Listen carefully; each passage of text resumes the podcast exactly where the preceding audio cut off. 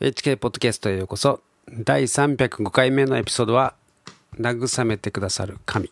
という話をします。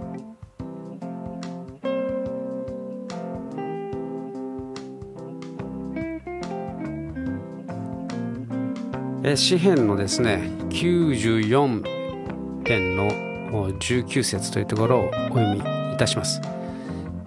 私のうちで思い煩いが増すときにあなたの慰めが私の魂を喜ばせてくださいますように。神様は、えー、かわいそうな境遇にある人や、えー、恵まれない境遇にある人に対して憐れみと慰めを与えてくださいます。神様を求めるなら、神様は近くにいてくださいます。え、そのことが詩篇にですね、主は心の砕かれた者のの近くにおられますという、そういう言葉がありますけれど、まあ、かわいそうな境遇や恵まれない境遇にある人はもちろんなんですけれど、えー、心の砕かれたという人はですね、えー、何もそれだけではなくて別のタイプの人も含みますね。えー、自業自得と思われるような失敗をしてしまったえー、そして落ち込んでいるような人にもですね神様を、え、呼び求めるなら近くにいてくださると言うんですね、えー、僕はあのそういう経験を結構、えたくさんしました。あの僕はメルマガをですね毎日、え書いてましてそれは主にえー、海外時代のですね、思い出を、えー、綴ってるものなんですけれど、まあそれでですね、恥ずかしげもなく自分の過去をですね、えー、暴露してるわけですけれど、まあ、すべてすべてというわけにはいかないですけれども、あの、もうさすがにこれは書けんよなっていうのは確かにあるあるので、えー、そうですね、まあすべてっていうわけではないんですけれども、あの、書けることは書いてますね。で、まあ思い出しながらですね、本当にバカだったなとかですね、本当になるべくその当時の心境ですね、心境になりきって、書こうとしてるので、まあ、感情移入してですね、あの、本当に 気分が悪くなる時もあるんですけれど、あのまあ、今はそんなあの今の心境とは全然違うんですけれどまた今の自分の価値観とかですね、えー、もうだいぶ大人になりましたので いやどうかわからないですけど、えーまあ、当時とはですねだいぶ違うんですけれど、まあ、なるべく当時のことをですねこう克明にこう思い出しながらその当時の自分になりきって、えー、書こうとしてるんですけどねで思い出しながらですねこう書きながらああ神様の慰めによって、えー、自分が保たれてきたなと、まあ、そういうことをいつも実感しながら書いてるんですね。まあ、あんまり具体的にはこうあ今あ今回このポッドキャストでは話しませんがまあそうですね、まあ、どんなものがあるかというと、まあ、感覚的にこう感じるとかですね、まあ、そういうのは稀なんですけれど、えー、そういうことがあったりとか、まあ、それは何ていうんですかね。ああここに誰かがいるみたいなですね。そういうあのふっとですねこうこう何ていうんですかね。こう霊感みみたいなものをですね、えー、感じるというまあ、そういうそしてかあの心がですねこうポッとこう温かくなる、まあ、そういう体験とかですね。あのあるいはまあ必要としている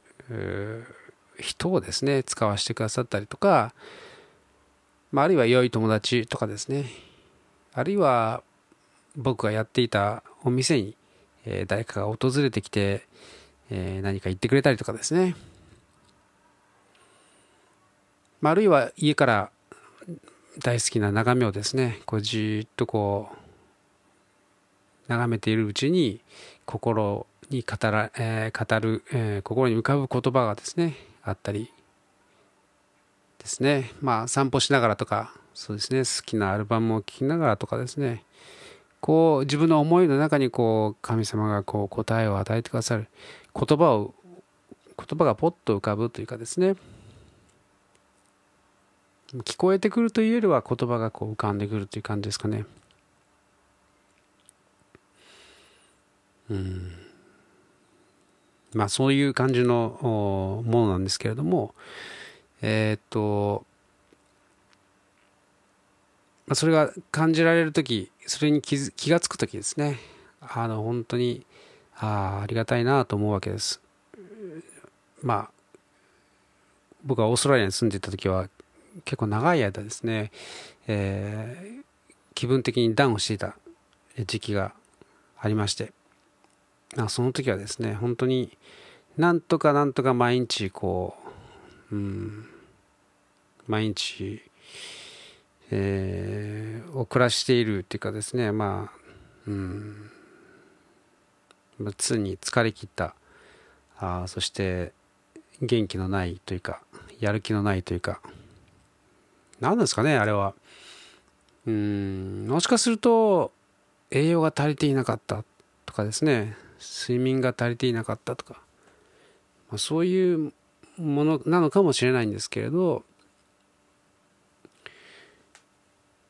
まあでもまあ本当に、えー、打つ一歩手前っていうふうに言われてもおかしくないようなあ状態だったのかもしれないと思ったりもしてですね、まあ、そういうギリギリの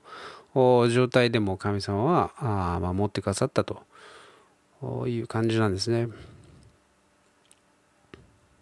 まあ、ただでもあ、まあ、僕にとってですね最も大きな慰めというのはもっと長い目でですね見た時に、えーまあ、大きな視野で見た時にですねこう神様の慰めだなと思うことがあるんですね。それは、まあ、自分のその歩みというものが決してまともなクリスチャン人生であったとは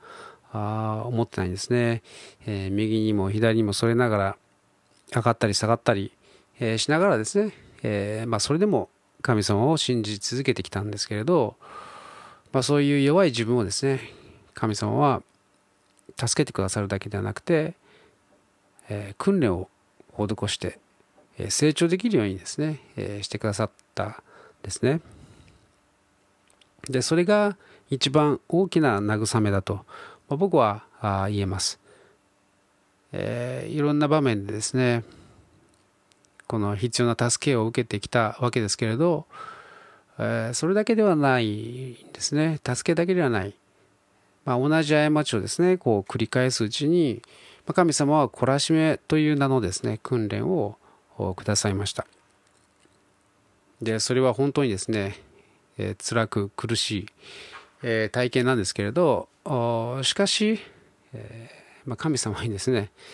えー、しがみつきながら共に歩むうちに、えー、乗り越えさせて、えー、もらえるんですね、えー、そして振り返ると父なる神様としての本当のお父さんとしてのですねこの愛を見るわけです。でそれが分かった時にですねいつしかその苦しかった時というのは人生のハイライトともなりました。まあでもそうですねまあ本当はあそのお父さんの愛に気づくというのはですね実は苦しみの中で、えー、すでに感じて、えー、いることが多いんですね。で辛い状態というのは続くんだけれども、えー、その中で、えー、もがきながらですね神様の愛というものを知るわけです。そうすると問題は問題として嫌なんですけれどまあそれもまた良しというかですねまあ、そういう状態であるがゆえに自分が神様の素晴らしさにこう預かっているというかあ感じられているというかですねいやそしていつか良くなるという希望と確信があ持てるんですね。まあ本当に情けないかなあ問題がなければですね神様を頼ろうとしないという、えー、というのが、まあ、自分というか、まあ、人間ですね。まあそういうことが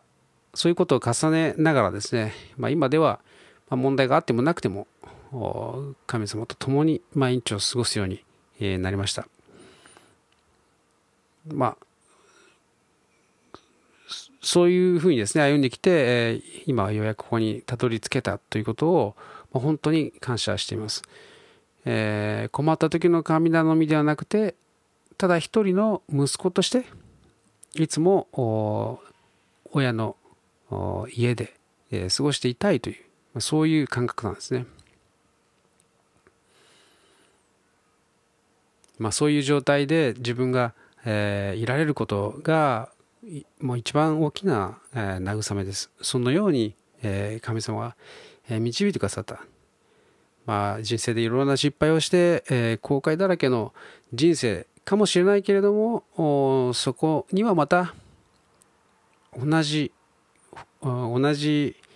えー、数というか同じ量のですねいやそれ以上の神様の恵みと憐れみというのがたくさんあったということですね見出すわけです。まあ、その事実をですねこう発見するときに本当に大きな慰めを得るわけですね。まあ、失敗がたくさんあったとはいえこれまでの人生は良かったとまあ本当に納得するわけです。まあ、なぜなら神様が共にいて、えー、大丈夫だというふうにですね慰めてくださり、えー、しっかりしろとまあ鍛えてくださったんですね。まあこういう今話したような内容というのはですね旧約聖書の新明記というところをですね読むと約束の地をですね目の前にして、えーまあ、神様がどのようにイスラエルのイスラエル民族を導いてきたか荒野の旅を導いてきたかというところですね。まあそのいろいろと神様がモーセを通して語るわけですけれどもまさに、えー、自分の人生のようだなというふうにですね、まあ、重ねて、え、見えてしまうわけですが、まあ、これからの人生はですね、まあ、僕はもっと神様に近く、えー、いてそしてつながっていつもつながっていたいなと、まあ、そう願っています。まあ、特に今ですねこの週末の世の中と言われる中で、まあ、神様とつながっているということが何よりも大切なあことだと僕はまあ信じてるんですけれど、まあ、そんな時期にあってですね自分の状態がこのように導かれてきたということを、まあ、何よりも感謝しています。まあ、だからこそですねこうして聖職者でもない自分が、えー、皆さんにシェアしたいとですねポッドキャストで語っているわけなんですね。まあ、なのであの今日一番最初に話したえ読んだですね詩編94編の19節私のうちで思い煩いが増す時にあなたの慰めが私の魂を喜ばせてくださいますようにこの言葉をですねえー、まあそうですね聖書を持っている方でしたら詩編の94編の19節まあ、これをですねご自身の祈りとして、えー、見てもいいんじゃないかなと思うんですね。この聖書の御言葉をそのまま自分の祈りに変える、えー、それはすごく有効なやり方だと思います。えー、この神様の言葉をですねえー、覚える。そしてそれを使う、えー、ということはですね、えー、本当に、えまあオカルトではないんですけれども、え神様の言葉をですね悪魔も聞き従う、えというそういう力がありますので是非ですね、そのようにして見ていただけるといいかと、いいかと、まあ、強くお勧めします。まあ、僕はあ本当に窮地に追い込まれた時にはですね、この主は心の砕かれたものの近くにおられるという言葉をですね、えー、よく心の中で、えー、思い巡らす、思い巡らすんですね。えー、こういう時にこそ神様は自分の本当に近くにいてくださるんだということをこの御言葉、聖書の御言葉で、えー、自分をですね、えーまあ、洗脳するといったら、まあ、言い方がちょっと、えー、変かもしれませんけれども自分のその感情ですねこの聖書の御言葉の下に置く、え、ようにします。まあ、そのようにですね神様の、え、慰めというものが自分を今まで、え、導き、え、励ましてくださったということを、まあ、今回ですねこのポッドキャストで、まあ、抽象的なんですけれどちょっとあまり具体的に え話せなくてすみませんでした。あ、まあ、メルマガの読者さんはですね悩む僕の姿をよくよく見て、えー、読んでくださっているのであなんとなくイメージできると思うんですけれど、えー、まあですねまあ神様の慰めというものがなければこの世の中をどう渡っていけばいいのかとすらあまあ、僕はあ思うわけですね。まあ、何もその今のこの世界状況をですね知らない人だったらまあまあ別に神なんかいなくてもっていうふうに言えるかもしれないんですけれどこの世の中をですね知れば知るほどもう本当に 神様がいたら助けてくれよなっていうふうに言いたくなるのではないでしょうか僕はもう本当に、え、もう本当に神様にいつもつながっていようと、えー、そういうふうにですね、えー、ブログで、えー、今のですねその世界、えー、状況をですね、えー、ブログで毎日、えー、その情報をアップデートしてますのでそのための情報収集はしますけれど、まあ、それ以外の時間でですねあんまり悪いネタで、えー、自分の思いをですねこう汚すまいと、なるべく変なことを考えないようにですね。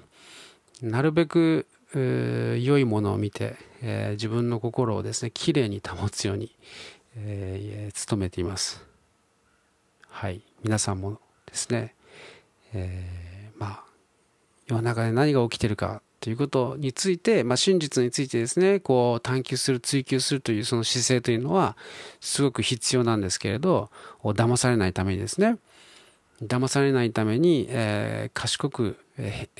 ー、賢くありなさいというふうに、まあ、聖書も教えていますので、えー、絶対にですねそのあの情報を情報なんていらないんだというふうにですね、えー、そういうふうに言うつもりは全くないです。えー、それを言うとしたらそれは何か間違ってると思います。いやしかし何よりも大切なのは神様につながっていて神様から助けをいただきながら、えー、毎日ですね、えー、神様の喜びの中で、えー、暮らすということが最も基本だと思うんですね。ですので、えー、ぜひ、えー、これまでそういうそうですね神様が自分のその今のむしゃむしゃくしゃしたですねもう誰にも分かってもらえない、えー、みんな気違い扱いするしとかですね。うーんこのままいくとどうなってしまうんだろうとかですね。そのいろんな思い煩いが心にあると思うんですけれどもうその全てをご存知ある神様の前にですねその気持ちを吐き出してですね神様の慰めの中に、え、いるということが、え、すごく大切だと思います、えー、おそらくですねこのポッドキャストを聞いてくださっている方のほとんどが、えー、そうですねもう孤軍奮闘しているというかまあ誰にも分かってもらえない、えー、そして仲間もいない、えそういう中で戦っていると思いますので、えー、ぜひですね、まあ、神様の慰めの中に、え身を置いてですね、えそしてまた戦いに出向くと、まあ、そういうふうにして、えー、ください。あの本当にそれをお勧めします。はい。ということで、えー、今日も最後にお祈りして終わりたいと思います。愛する天のお父様今日は、えー、あなたが素晴らしい慰め主であるということをシェアしました。どうか聞いてくださった方、えー、それぞれのいろんな悩みや思い煩い、えー、苦しみの中にどうかあなたとその全てを分かち合う時間を持つことができますようにえ打ち明ける時間を持つことができますようにえそしてえあなた様のお父様の愛を感じることができますようにその慰めの中に身を置くことができますように。どうかお導きください。えイエス様の名前によって感謝してお祈りします。アーメン。はい。最後まで聞いてくださってありがとうございました。ではまた来週お会いしましょう。